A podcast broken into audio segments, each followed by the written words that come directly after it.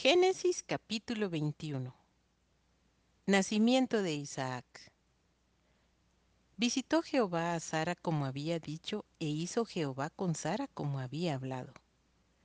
Y Sara concibió y dio a Abraham un hijo en su vejez, en el tiempo que Dios le había dicho. Y llamó a Abraham el nombre de su hijo que le nació, que le dio a luz Sara, Isaac. Y circuncidó a Abraham a su hijo Isaac de ocho días, como Dios le había mandado. Y era Abraham de cien años cuando nació Isaac su hijo.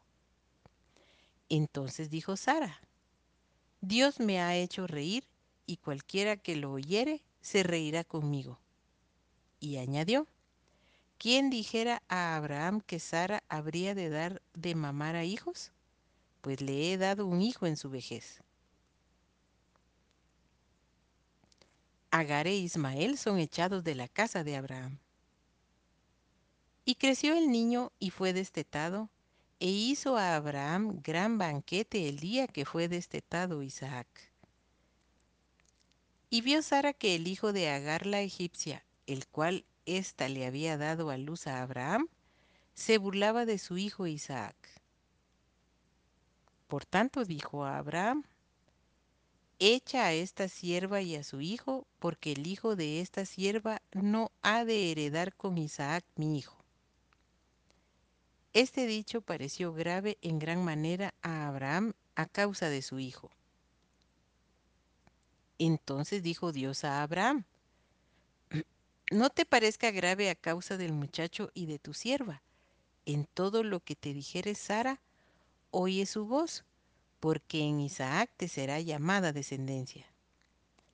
Y también del hijo de la sierva haré una nación, porque es tu descendiente. Entonces Abraham se levantó muy de mañana y tomó pan y un odre de agua y lo dio a Agar, poniéndolo sobre su hombro y le entregó el muchacho y la despidió. Y ella salió y anduvo errante por el desierto de Berseba. Y le faltó el agua del odre y echó al muchacho debajo de un arbusto y se fue y se sentó enfrente a distancia de un tiro de arco, porque decía, no veré cuando el muchacho muera. Y cuando ella se sentó enfrente, el muchacho alzó su voz y lloró. Y oyó Dios la voz del muchacho, y el ángel de Dios llamó a Agar desde el cielo y le dijo, ¿Qué tienes, Agar?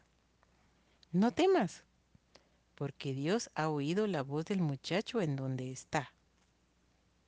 Levántate, alza al muchacho y sosténlo con tu mano, porque yo haré de él una gran nación. Entonces Dios le abrió los ojos y vio una fuente de agua, y fue y llenó el odre de agua y dio de beber al muchacho. Y Dios estaba con el muchacho, y creció y habitó en el desierto, y fue tirador de arco. Y habitó en el desierto de Parán, y su madre le tomó mujer de la tierra de Egipto.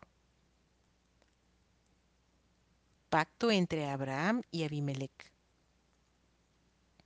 Aconteció en aquel mismo tiempo que habló Abimelech y Ficol, príncipe de su ejército, a Abraham diciendo, Dios está contigo en todo cuanto haces.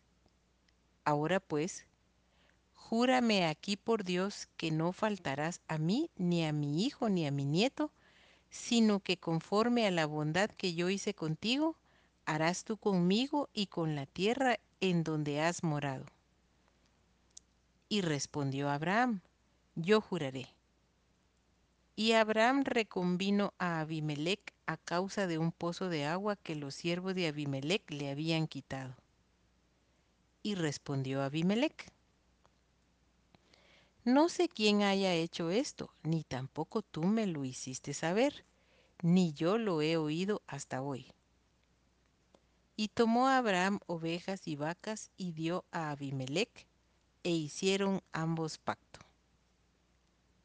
Entonces puso Abraham siete corderas del rebaño aparte, y dijo Abimelech a Abraham, ¿qué significan esas siete corderas que has puesto aparte? Y él respondió, que estas siete corderas tomarás de mi mano para que me sirvan de testimonio de que yo cavé este pozo. Por esto llamó a aquel lugar Beerseba, porque allí juraron ambos. Así hicieron pacto en Beerseba y se levantó Abimelech y Ficol príncipe de su ejército y volvieron a tierra de los filisteos. Y plantó a Abraham un árbol tamarisco en Beerseba e invocó allí el nombre de Jehová, Dios eterno. Y moró a Abraham en tierra de los filisteos muchos días.